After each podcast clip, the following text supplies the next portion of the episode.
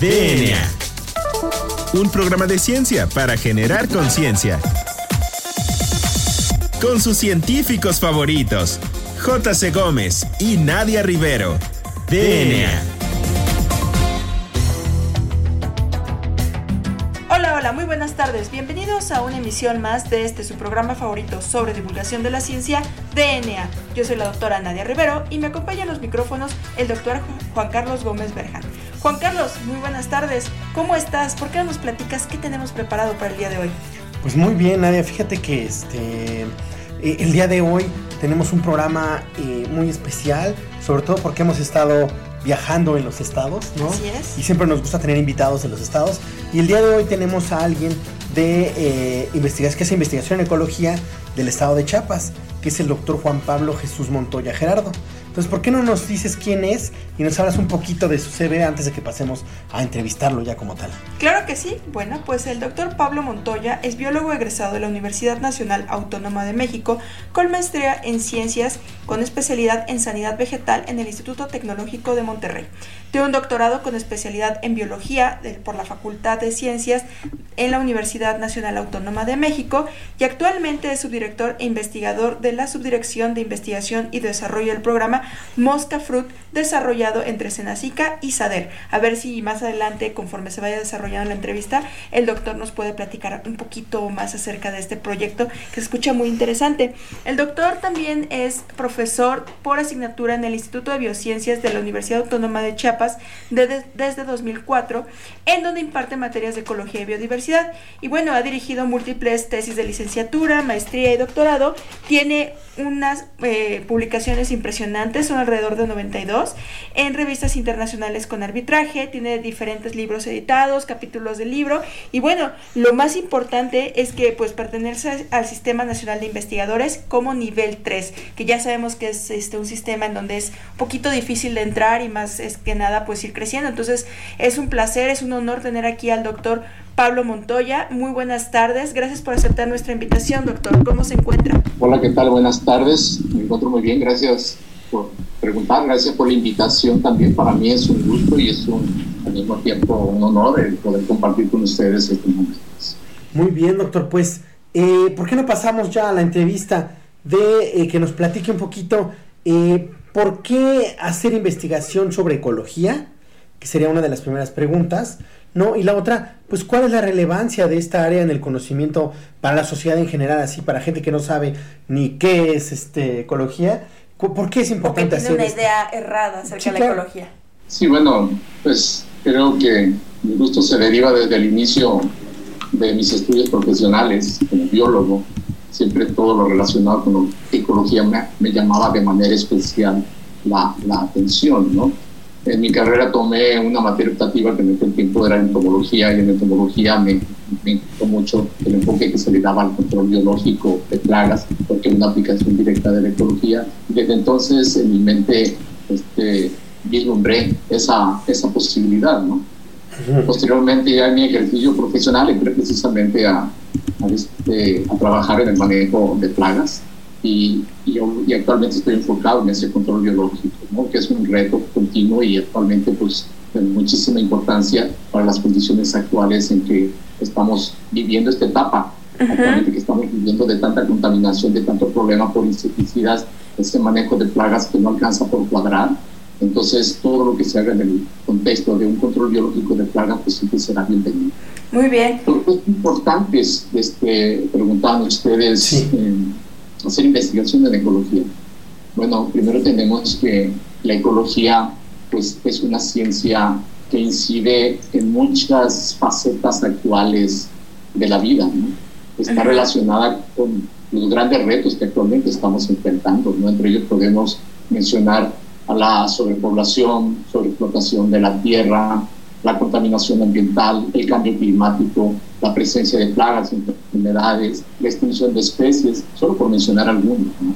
Claro. Entonces, personalmente a mí, por ejemplo, me da mucho gusto que haya una especie de despertar en muchos sentidos. Por ejemplo, pues, para mí no es nada eh, malo o peyorativo que haya un, un partido político que diga verde ecologista, ¿no? ¿Por qué? Ujú. Porque de alguna manera le está dando promoción a esta, a esta situación. ¿no? Entonces, es cierto que tenemos mucho atraso en el sentido de que la población conozca acerca de los problemas ecológicos que estamos abordando, pero cada vez se van sensibilizando más. Simplemente todo el mundo habla ya del cambio climático, habla del calentamiento global. Tal vez no lo entendemos, no sabemos cuáles son sus causas, pero la gente empieza a tener interés en esto. Y eso obviamente abre un cambio fértil para, para el estudio de la ecología. Eso es muy interesante porque como usted menciona, pues hay como un, un, despertar de la sociedad en donde hay un interés muy, muy, muy, muy grande, muy genuino, a mí me parece, por, por conocer todo esto acerca de la ecología. Y muchas veces eh, se malentiende qué es lo que estudia la ecología. Pero bueno, ya con lo que usted nos platicó queda un poquito más claro. Entonces, doctor, eh, asociado con este despertar, ¿usted podría decir que entonces el estado de la investigación de ecología está ya desarrollado o todavía le falta? ¿Cuál cree que es el estado de investigación en ecología en nuestro país? Y si usted cree que debería estimularse aún más la investigación en esta área del conocimiento. No, de hecho, cuando yo hablo de un despertar, lo hablo a todos los niveles. Un despertar en la sociedad y un despertar también en la academia necesitamos investigar muchísimo más en ecología porque precisamente estamos enfrentando retos muy grandes, retos en los que va de, por medio, vaya, exagerando quizá un poco, la, la sobrevivencia humana. Porque realmente, por ejemplo, yo que he estado siempre muy ligado a lo que es este, la cuestión agrícola, pues paradójicamente la agricultura representa uno de los grandes problemas relacionados con el deterioro del ambiente, con la fragmentación del hábitat, con ese avance continuo de la, de la frontera agrícola, cada vez nos pone en, situaciones pues, más problemáticas, ¿no? Y dentro de ellos, el componente del manejo de plagas, donde se usa y se abusa de, de, plaguicidas, también es un reto que se tiene que este, enfrentar. Entonces, no, por ejemplo, algo que cada vez es más insistente el estar oyendo es el efecto que está teniendo todos estos problemas de contaminación, de este cambio climático sobre la biodiversidad. Cómo la biodiversidad está amenazada, cuántas especies están amenazadas en peligro de extinción. Y sabemos muy poco de eso. Realmente. Falta mucho apoyo, mucho recurso para poder investigar con mayor detalle, y no solamente en nuestro país, a nivel mundial. Es cierto que hay países que nos aventajan mucho, pero también hay un rezago si lo comparamos con las necesidades actuales que tenemos de, conocer eh, todo el impacto que están teniendo nuestras actividades como seres humanos en lo que escribamos todos, las demás especies no lo hacen. Entonces, falta mucho por hacer, mucho por investigar, definitivamente. Doctor, y eh, eh, nos platicaba que usted investiga sobre plagas, pero para el público que no es no conocedor, del tema. ¿Qué es eso de una plaga y por qué es importante estudiarlo? Bueno, plaga se define así, tiene una definición muy antropocéntrica y se define como cualquier organismo cuya densidad de población causa daños económicos al hombre o, o a la salud del ser humano. Paradójicamente, pues el hombre con la modificación del hábitat que ha tenido, pues es el que ocasiona la presencia de las plagas. Otra vez vuelvo a la agricultura, ¿no? La agricultura es un agroecosistema, ahora se conoce ahí, y muy simplificado, en donde nosotros le servimos la mesa a las plagas. Tenemos cientos o miles de hectáreas de una sola variedad de cultivo perfectamente regadas, perfectamente abonadas, donde no hay enemigos naturales, no hay fuerzas de regulación, entonces la mesa está servida para que las plagas. Yo creo que eso también está, pues, muy, muy, muy de la mano con, con, lo que estamos viviendo en la actualidad de COVID-19, por también cómo se van rompiendo estas barreras ecológicas entre humano y las especies nativas de, de un ambiente. Y como usted bien dice, vamos sirviéndole la mesa pues, a las plagas, a que se dé lugar a las pandemias y todos estos problemas que se están originando en la actualidad. Así es. Sí, pues es, eh, bueno, me parece muy interesante eh, esta parte eh, y me parece muy importante la, el estudio de las plagas. ¿Qué le parece si vamos a un corte? y regresamos. Vaya, ¿por qué no recuerdas al auditorio nuestras redes para que nos sigan en línea? Claro que sí, Juan Carlos. Bueno, pues recuerden seguirnos en Instagram, nos encuentran como arroba DNAimer, en Twitter nos, nos encuentran como arroba ImerDNA y en Facebook como arroba ScienceOps. No olviden usar el hashtag Hablemos de Ciencia y si es ciencia no es despilfarro para contactarnos. Entonces, no se muevan de sus lugares, ya regresamos. Esto es DNA.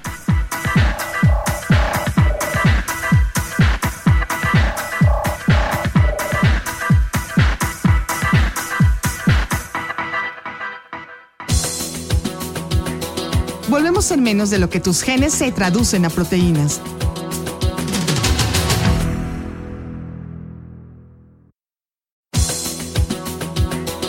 Ya recargamos ATP. Continuamos.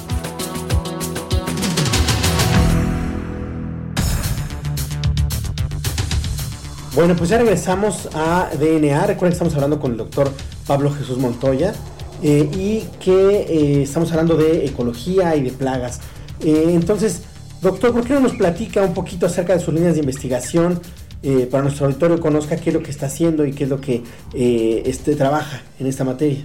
Mis principales líneas de investigación, yo defino dos, las más importantes.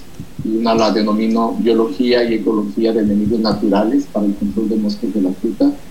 Y el otro es el desarrollo y la aplicación de la técnica del insecto Ambas líneas tienen que ver directamente con relaciones, con cuestiones ecológicas. La primera de ellas, pues nosotros investigamos esos enemigos naturales, nos vamos a campo, muestras, los estudiamos en el laboratorio las diferentes propiedades y capacidades que tienen. Nosotros siempre tratamos de hacer lo que se conoce como el control biológico aumentativo, es decir, la cría masiva de enemigos naturales para después liberarlos y, que hagan ese control de, plagas. Entonces tenemos, básicamente usamos parasitoides, los parasitoides son unas avispas muy, muy interesantes porque son muy específicas, atacan solamente a la, a la plaga que se desea combatir. En este caso, las moscas de la fruta ponen sus huevos en los frutos y las larvas están dentro del fruto. Okay. Los tienen la capacidad de detectar por dónde se anda moviendo esa larva porque emite vibraciones uh -huh. al moverse, al alimentarse. Tengan de cuenta que en sus patitas tienen como un radar, lo centra, corta su dispositor y pone un huevo sobre esa larva, del cual ya no saldrá una mosca de la fruta, saldría después un, un parasitoide. Entonces, estamos estudiando sobre eso. Tenemos en nuestro laboratorio alrededor de dos especies, aunque realmente en día masiva hemos tenido dos nada más, aunque hay otras muy promisorias también que, pues, que, que, van en ese camino. La, la, otra línea de investigación, que es la técnica del insecto estéril, pues nosotros decimos que la técnica de control de plagas con mayor orientación ecológica, porque no se adiciona en el ambiente ningún elemento extraño. -huh. ¿Qué es lo que hacemos? Producimos masivamente la plaga. Pero la esterilizamos y liberamos insectos estériles, uh -huh. con la idea de que estos insectos estériles se apareen con los insectos silvestres y la tasa de natalidad vaya disminuyendo. ¿Por qué? Porque, bueno, el comportamiento debe ser similar, las hembras deben aceptar también a los machos, las hembras silvestres que están en el campo deben aceptar a los machos estériles, y entonces al momento de la cópula se plantea un esperma estéril, y uh -huh. obviamente esa muestra los huevos que ponga serán estériles también. Aquí no se trata de matar, sino es como un control de la natalidad. Va bajando esa natalidad y, bueno, se mantiene un control de plagas completamente amigable al ambiente, sin ningún tipo de, de, problema, de disturbio. Y eventualmente, por ejemplo, bajo condiciones de isla o en condiciones muy especiales, hasta podría llegarse a una erradicación de una plaga. Pero eso solamente funciona para plagas exóticas, no las nativas, y bueno, es una de las aplicaciones que tiene esa técnica del insecto estrella. Oiga, qué, qué interesante. ¿Por qué hacer las moscas de la fruta?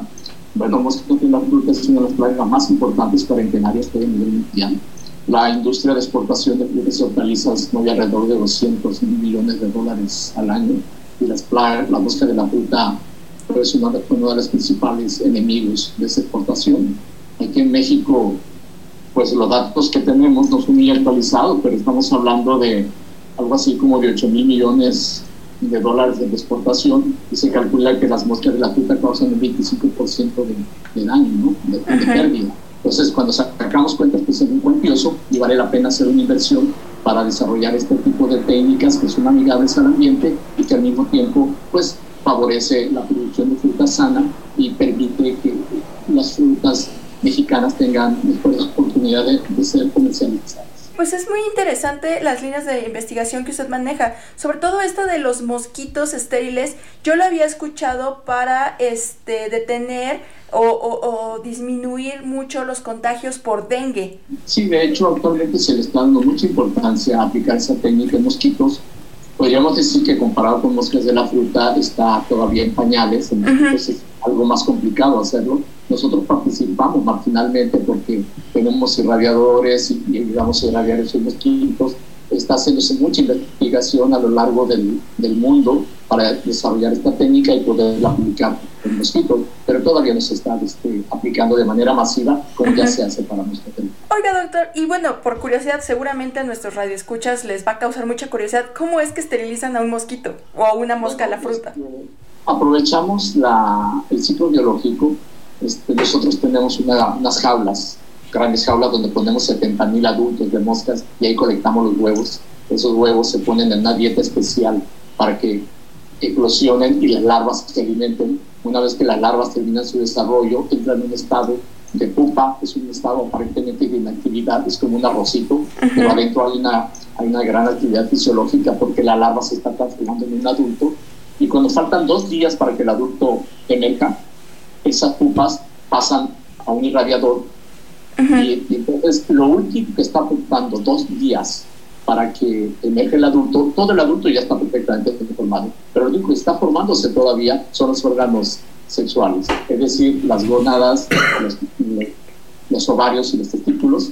Entonces, al momento de pasar, se da una dosis muy baja que solamente se afecta las gonadas y demás, el insecto sale completamente normal. Tiene que ser capaz de volar, capaz de alimentarse, de sobrevivir, de aparearse y de transmitir el esperma estéril, que ahora sería estéril por efecto de esa radiación que se Doctor, y eh, el programa este que platicamos al inicio de Moscafrut, que es eh, Senacica Saber, ¿en qué consiste? Precisamente es un programa a nivel nacional.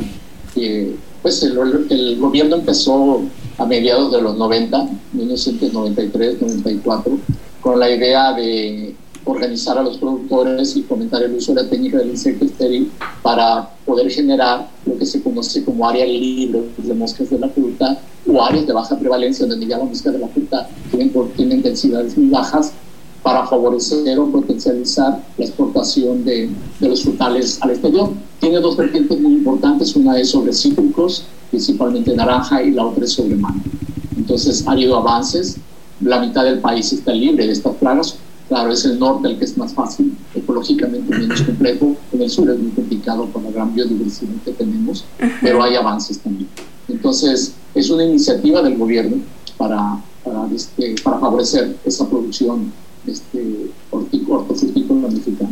Qué interesante, doctor. Bueno, pues lamentablemente ya se nos está este, acabando el tiempo de la entrevista. Siempre nos gustaría tener más tiempo para platicar con nuestros invitados y más cuando se trata de temas tan interesantes como el que usted maneja. Entonces, doctor, para todos nuestros radioescuchas, para todo nuestro auditorio que, que, que, está al pendiente de DNA, ¿nos podría dar sus medios de contacto, redes sociales un correo electrónico para que puedan seguir su trabajo y conocer qué, es lo que están desarrollando, sobre todo porque tiene aplicaciones pues muy, muy relacionadas con la agricultura? Sí, bueno, hay una especie como dicen que es como un Facebook de investigadores, se llama Research research de investigación y ahí como fuente de, uh -huh. en donde pues están todas las publicaciones, están contactos, están este, toda la liga, ¿no? También en el Google académico también es fácil este, encontrar y ahí aparecen todas las publicaciones y están disponibles para quien guste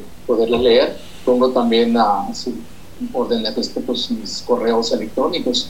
Uno de ellos pues es el de pablo.montoya.unach.mx y el otro es pablo.montoya.gov y pues obviamente con mucho gusto cualquier inquietud este, yo estaría dispuesto a, atender. Este, doctor, y este, bueno, pues finalmente nos quedan las últimas dos preguntas que caracterizan al, eh, a nuestro programa. Eh, la primera es si tiene alguna recomendación sobre el tema para alguien que quisiera eh, conocer un poquito más del tema o que quisiera a lo mejor adentrarse del tema, no necesariamente como un especialista, sino eh, como alguien que está interesado en el tema?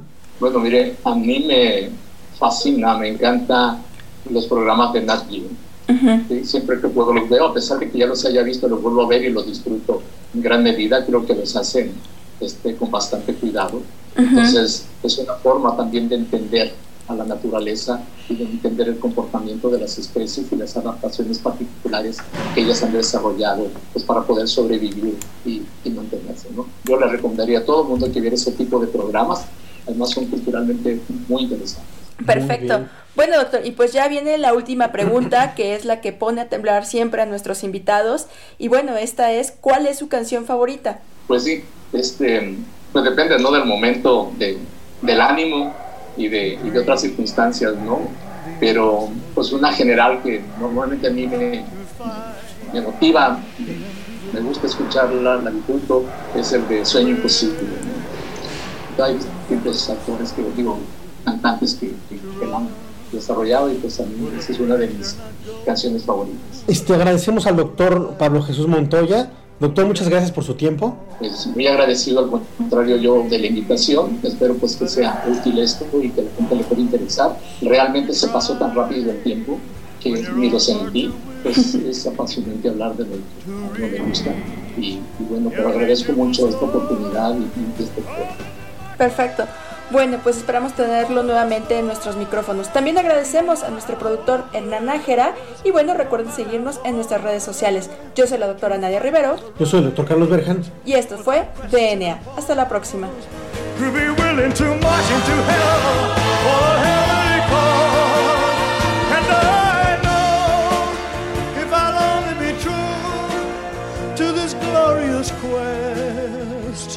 And my heart and calm when I'm to my.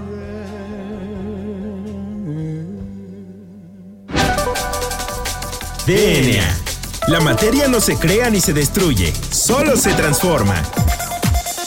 Nos vemos en el próximo programa de DNA, un programa de ciencia para generar conciencia.